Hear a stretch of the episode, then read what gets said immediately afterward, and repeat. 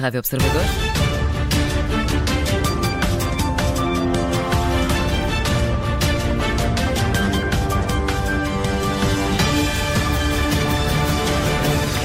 Está no ar a edição especial de fim de semana de E o Vencedor é. Na avaliação de, de hoje, deste sábado, temos connosco Eunice Lourenço, a editora de Política do Expresso e o diretor de novos conteúdos da TVI e CNN Portugal, Anselmo Crespo.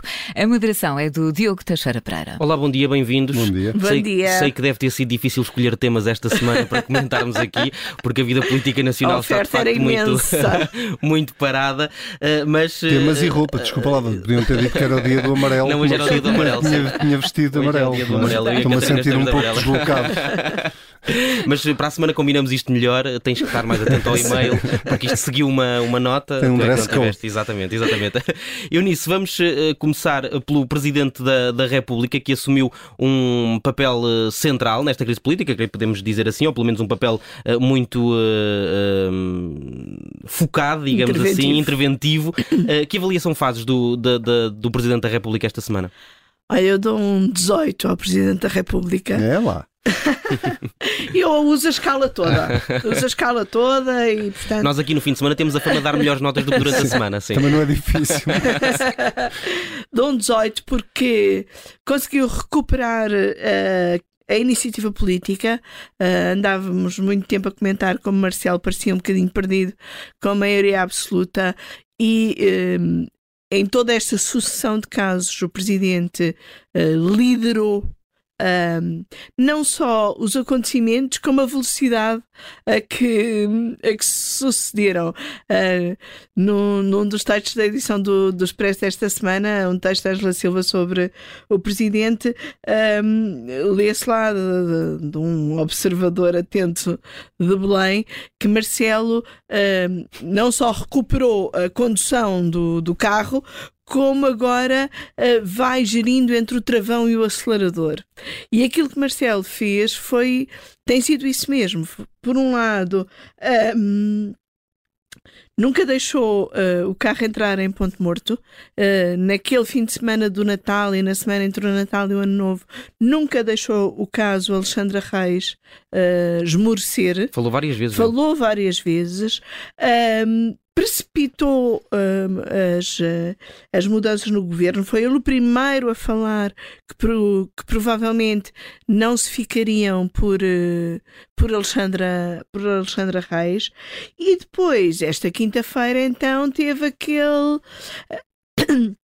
aquele pé fundo no acelerador, quando ainda os deputados estavam a votar a moção de censura e já o Presidente estava a dizer que era melhor a senhora Secretária de Estado da Agricultura não causar mais problemas eh, ao Governo. Depois ontem trava a fundo para dizer alto lá, agora vamos mais devagarinho, que isto eh, é o tempo de voltar à estabilidade. Quem está a pensar em dissolução pode tirar o cavalinho da chuva. Exatamente, pode tirar o cavalinho da chuva para aqueles que queriam dissolução já. Não é? Ele continua a, a, a deixar sempre eh, na- claro e, e- e a fazer questão de lembrar que ele é que tem sempre a bomba na mão. Uhum. Acha que não é para já. E aliás, eu achei muito curiosa a, a resposta dele quando lhe perguntaram se, como diz a manchete do Expresso, ele tinha dado mesmo um ano a, a António Costa para endireitar esta, esta legislatura e se isso era um ultimato, e ele responde: até podemos ver isso de outra forma. É mais tempo que eu dou ao governo, ou seja. Isto podia mesmo cair agora e eu é que ainda dou aqui mais uma oportunidade a António Costa. É, é assim, Anselmo, depois de ter eh, empurrado a Secretária de Estado para fora do governo, Marcelo agora até está a ser bondoso. Eh, Bondoso não diria, diria que Marcelo está a ser o único adulto na sala, que era uma coisa que nós já não estávamos E que habituados não era ao... costume nele. E que não era costume, não estávamos habituados. Eu tinha saudades de ver eh, Marcelo Rebelo de Sousa a comportar-se como o único adulto na sala. Eh, e eu, eu partilho da- desta leitura da Eunice. Eu acho que Marcelo tem estado particularmente bem nas últimas duas semanas, ou desde o- da, da- da mensagem de Ano Novo. Só não sou tão generoso na nota, não lhe daria um 18, daria um 16, por uma questão de incoerência pura e dura. Que é o que Marcelo fez à Secretária de Estado da Agricultura não oposição fez a Miguel Alves, secretário de Estado adjunto do Primeiro-Ministro, que me parecia um caso até ainda mais evidente uhum. de, de, do que o da própria secretária de Estado. Quer dizer, não é que eu acho que a secretária de Estado tivesse condições políticas, mas Marcelo demitiu uma secretária de Estado uh, que tem o marido a contas com a Justiça e as contas arrestadas. Não demitiu um secretário de Estado adjunto do Primeiro-Ministro, em direto, demitiu, entre aspas, obviamente, uh, que, estava, que já veio para o governo arguído e que, que era uma atrapalhada pegada com a Justiça. E, portanto, nós nunca ouvimos Marcelo ser tão interventivo em relação ao Miguel Alves como ouvimos em relação ao Carlos Alves. Talvez a explicação seja uh, Marcelo foi deixando ver que se a coisa acalmava e, e isto foi piorando de tal forma que ele achou que tinha que dar um murro na mesa e, uhum. e demitir. É, aliás, a segunda governante que Marcelo demite uh, nesta sua uh, vigência na Presidência da República. Primeiro tinha sido Constância Urbano de Souza e, e agora foi uh, Secretária de Estado. Dito isto, uh, eu acho que Eunice tem razão. Marcelo está sempre a lembrar que é ele que tem o poder de dissolver a Assembleia da República. Eu acho que ele é responsável em não o querer fazer agora, porque de facto este ano de 2023 é um ano pode ser crítico para o país, não apenas porque não há eleições, como Marcelo lembrou, mas também porque vêm, vem toneladas de dinheiro e nós temos que saber aproveitar este dinheiro que vem de Bruxelas e, portanto, convém ter alguma estabilidade política e, ao contrário de outras crises políticas que normalmente são provocadas pela oposição, esta crise política é provocada pelo próprio governo. Uhum. E, de facto, olhando para a oposição, já lá vamos falar disso, olhando para a oposição, nós não vemos que haja uma alternativa. Se formos a eleições amanhã, o mais provável é que o PS ganhe. Fique tudo igual. Ou mesmo... tudo igual não, mas pelo menos muito parecido. Não, não, não sei se o PS voltaria a ter a maioria, maioria, absoluta, sim. mas eh, a, a, questão que se coloca é, e à direita, se houver uma maioria à direita, essa maioria não é impossível de conseguir sem o Chega. Uhum. E como é que o PSD vai lidar com o Chega? O Luís Montenegro ainda não sabe como é que há de lidar com o partido, quanto mais com o Chega. Uh, e, portanto, uh, Marcelo uh, está a fazer bem essa leitura política de não há aqui uma alternativa óbvia.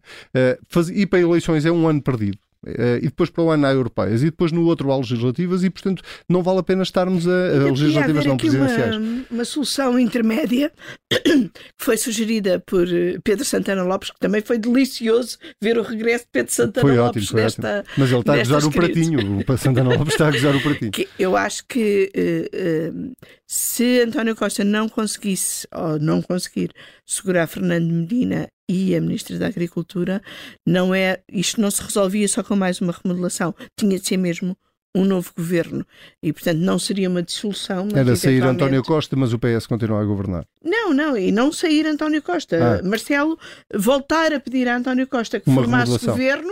Mas aí também havia mas... a, a, aquela dificuldade de recrutamento que muitos têm apontado ao Primeiro-Ministro. Eu não sei.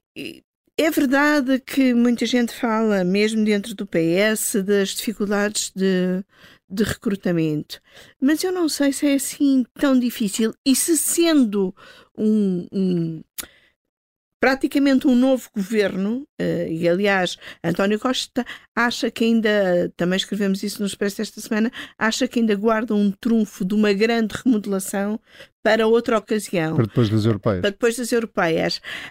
Um, eu acho que, que se ele conseguir criar a ideia de um recomeço, eu acho que é possível sempre uh, recrutar. Um... Mas esse é o pecado, desculpa interromper-te, esse é o pecado original de António Costa desde o início. Uh, António Costa é-lhe dada, cai-lhe nos braços uma maioria absoluta que ele nunca na vida sonhou ter. Uh, tinha uma oportunidade de ouro de apresentar um governo, não, não precisa de ser tudo novo, não é? Mas de apresentar um governo que de facto estivesse à altura e que o país percepcionasse como, ok, está aqui um governo que vai deixar um legado, que vai deixar uma marca nos próximos quatro anos. São condições políticas uh, ótimas, quer dizer, é difícil. Se não fosse a guerra, então era perfeito. e António Costa o que fez foi basicamente manter todo o governo do. Parecia que estávamos no governo da Jeringonça outra vez. Claro que o a desgaste. A teres Medina.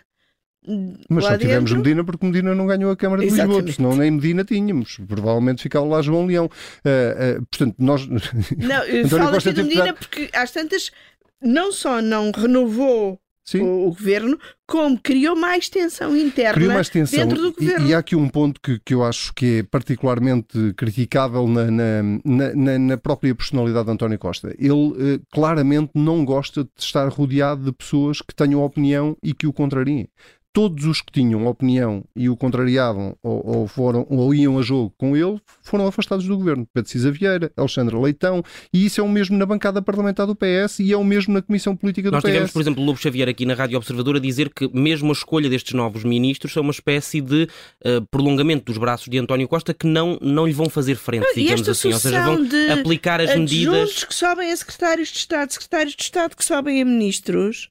É, há uma expressão num livro chamado Governo de Portugal, que é um livro da Fundação Francisco Manuel dos Santos sobre as formações do governo, do politólogo Pedro Silveira, que tem lá uma citação de José Luís Arnaud que diz que os secretários de Estado são como os patos. Têm uh, pena, têm asas e não voam, têm pernas e não correm, mergulham, mas não nadam.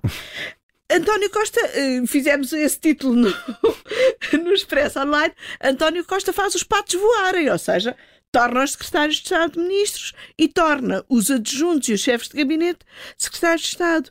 E isto não alarga. Por muito boas e muito capazes que as pessoas às tantas sejam, mas não alarga. E ele precisava de alargar o espectro do governo e a massa crítica uh, no governo. Ele escusou-se um, com eh, precisava de gente no governo nesta remodelação que não tivesse de ir aprender tudo, de ir que eh, percebesse de burocracia. Exatamente, percebesse de burocracia. Ele precisava de gente também, no governo que percebesse de burocracia. Dizer, é reduzir os governantes a funcionários uh, burocráticos, não é? Mas num governo de António Costa, os governantes são funcionários burocráticos, não é? Se calhar posso Única dar já vez... a minha nota ao Costa. Podes, podes. Dá-lhe lá. Força. Tem um 5. Ah, que medo. Pensei que ias dar 18 outra vez. É, não, eu acho, eu acho que esse é de facto um, um dos problemas, que é António Costa, uh, uh, para, para ele, os membros do governo uh, não têm autonomia nenhuma, quer dizer, são, são executantes daquilo que ele disser. aliás, viu-se, não é que eu acho que Pedro Nuno Santos tenha saído bem dessa fotografia, mas a única vez que Pedro Nuno Santos tentou tomar de facto uma decisão, uh, fê-lo da pior forma possível do imaginária, não é? Sim. Morreu a partir dali. ultrapassar o chefe. E esta, e esta ideia de, de António Costa de criar o tal circuito que envolva até, de certa forma, mais o Presidente da República na escolha dos membros do Governo, uh, qual é que é o objetivo disto? Marcelo não está muito para aí virado. muito que, que, António Costa anunciasse aquilo assim. Portanto, mais uma razão para o 5 de António Costa. Eu acho que era perdão, acho que todos estes episódios mostram que era bom haver alguma forma de verificação, mas quer dizer, nenhum destes casos mostra que era preciso um circuito de verificação exterior e formal.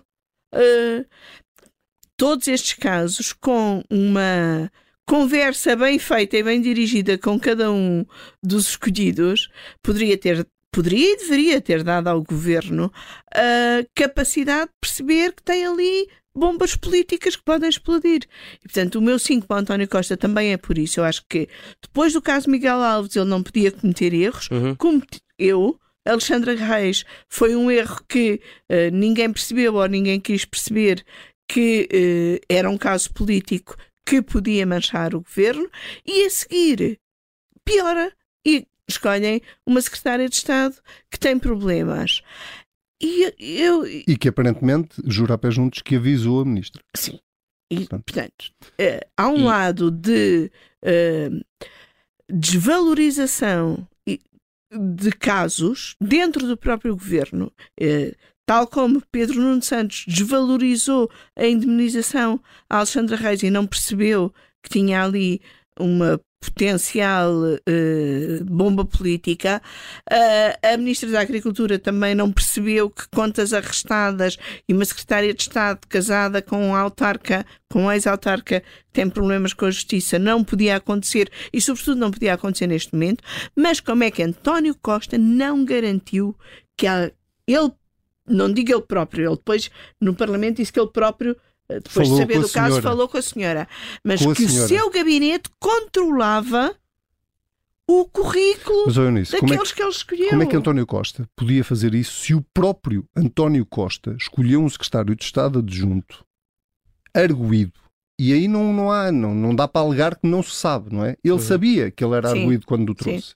Portanto, Podia não saber este, do caso esta, do pavilhão. Esta história do. É fácil, é que ele não existe, o pavilhão, não é? Portanto, é difícil uma pessoa ver um pavilhão onde ele não existe. Uh, mas esta história do mecanismo é basicamente uma chique espertice. Eu, eu juro que fiquei com a sensação durante o debate que aqui, António Costa sacou aquilo no momento, porque uhum. aquilo foi tão inusitado lá no meio de uma resposta ao PAN. Uh, não, nem sequer me pareceu que aquilo estivesse pensado.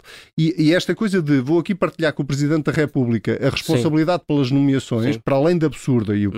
Presidente fez logo questão de matar a ideia, Sim. como é o, óbvio. o livro já tinha também apresentado uma proposta mas parecida. Tinha... Com, não era exatamente. Mas, não, não, era com o Presidente, tinha a ver com a Comissão, exatamente. Parlamento, não era envolvendo acontece. o Presidente. Sim. Até porque o Governo depende é do Parlamento. O Governo depende do Parlamento. Ainda que eu acho que nós temos circunstâncias, um regime parlamentar diferente daquele que o Reino Unido tem ou daquele que os Estados Unidos têm, onde de facto os novos governantes vão todos uh, passam todos por um escrutínio parlamentar. Eu não tenho nada contra isso se encontrar um mecanismo eficaz. Não uhum. podemos é ficar um ano à espera que os secretários de Estado e os ministros vão todos ao Parlamento ser ouvidos primeiro que sejam nomeados.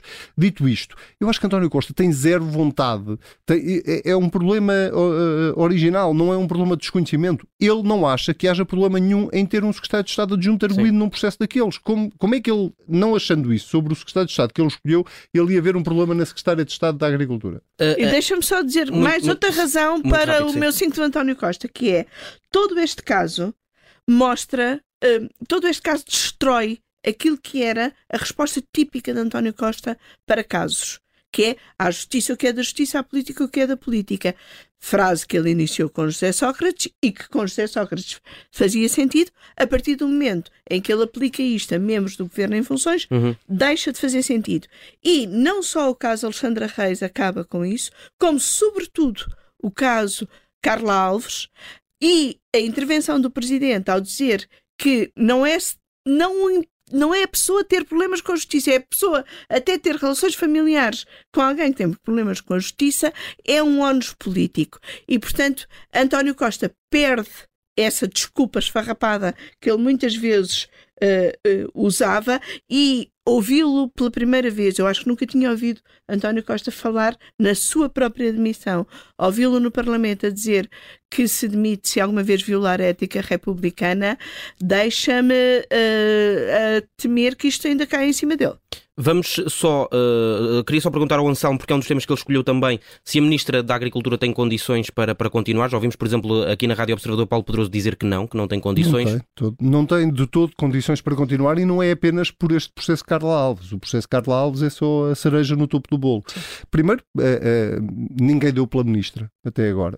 Eh, quando demos foi porque ela eh, disse coisas que não devia eh, ou está a ser contestada pelo setor. Portanto, a agricultura propriamente dita, que é supostamente a tutela dela, ninguém, ninguém dá por ela. E depois porque o comportamento dela neste processo é absolutamente inacreditável. Que é, primeiro não fala, depois manda um comunicado a desmentir a sua própria Secretária de Estado. O, o primeiro, como é que alguém acha que a Secretária de Estado, tendo um problema, é, a Ministra não tem? Uhum. Como é que, e, e, sobretudo, qual é o nosso critério daqui para a frente? Porque eu já estou confuso no meio disto tudo. Até aqui era, um arguído não é acusado. Ok, então um arguído pode ir para o governo. A, a, a partir de Miguel Alves, um arguído já não pode ir para o governo, certo? Que bitola é que vamos seguir? E agora temos o presidente Pedro Nuno Santos que é o meu secretário de Estado não me disse que ela tinha recebido a indenização, mas eu sinto a responsabilidade. E o próprio Primeiro-Ministro disse no Parlamento que quem sabia tomou. Uh, quem sabia tomou a decisão. A, a, a, consequências, não é? Consequências, não é? Isso aplica-se a Pedro Nuno Santos. Já não se aplica à Ministra da Agricultura? E, e... A Ministra da Agricultura não pode cair porque quem fragilizava ainda mais Fernando Medina. Porque a seguir os focos ficam para Fernando Medina. Ainda não, ainda não, não vamos ter tempo hoje para falar disso, mas ainda falta o Ministro da Defesa, o, ex-Ministro da Defesa, o Ministro dos eh, Negócios uh, Estrangeiros. Mas pronto, mas pelo menos esse até agora. Com esta remodelação. Mas o, o, ponto aqui, o meu ponto é, qual é agora a ética republicana? Porque a ética republicana ganhou umas costas que nunca uhum. mais acaba, que é agora cabe lá tudo. E é um arguído, um não arguído, é o marido, mas não é o marido, mas cai o Ministro e a Secretária de Estado, mas só cai a Secretária de Estado noutros casos, e o Primeiro-Ministro que convocou. Qual é Portanto, a Ministra da Agricultura, se tivesse um, dois dedos de testa, dois dedos de testa, tinha-se demitido a seguir Tem, à sua Tens uma nota baixa para a Ministra? Não, Ministra zero. Um zero para a Ministra. Acho que bati o José Manuel Fernandes, que costuma dar quatro. Quatro, é? sim, quatro. É, pronto, zero. Estás a Ministra na zero. E é zero, uh, zero por este caso e zero porque eu ainda não vi política de agricultura uhum desde que ela lá está e ela não chegou a nove Agora meses. tenho um minuto para cada um, eu sei que é uma maldade e é um desafio muito grande, mas para falarmos é da, da, da, oposição, uh, uh, Eunice, uh, qual é que é o papel de tudo isto na oposição? O Presidente da República já disse que não dissolve a Assembleia da República, um dos motivos é porque uh, não, não, há alternativa. alternativa. E por isso dão um 3 a Luís Montenegro. O Presidente do PSD reúne hoje pela primeira vez o seu Conselho Estratégico Nacional, seis meses depois de, do Congresso do PSD, acho, não percebo tanto tempo, e em toda esta crise foi sempre ultrapassado, ora pelo Presidente, ora pelo Chega, ora pela Iniciativa Liberal, inclusive na noite de quinta-feira, quando faz uma intervenção no Parlamento completamente irrelevante, depois daquilo que o Presidente tinha acabado de dizer. Eu acho que o Luís Montenegro ou dá corda à oposição, ocorre o risco da oposição interna começar a aparecer. Houve uma, houve uma fonte de Belém que disse isso ao expresso passa, passa publicidade. Uh, eu, eu eu tenho que dizer que eu, desde o início, eu compreendi Uh, com dúvidas, mas compreendi a posição de Luís Montenegro na, no sentido de voto na, nesta moção de censura. Acho que se ele soubesse o que ia acontecer no final de, de, de, dessa moção de censura, provavelmente o sentido de voto do PSD não seria a abstenção, seria um voto a favor. Estou a falar, nomeadamente, da queda de Carla Alves. Mas uh, estou com eu nisso. Acho que Luís Montenegro está a chegar muito tarde. Uh, a maior parte, quando fala, já não, não tem propriamente impacto quase nenhum.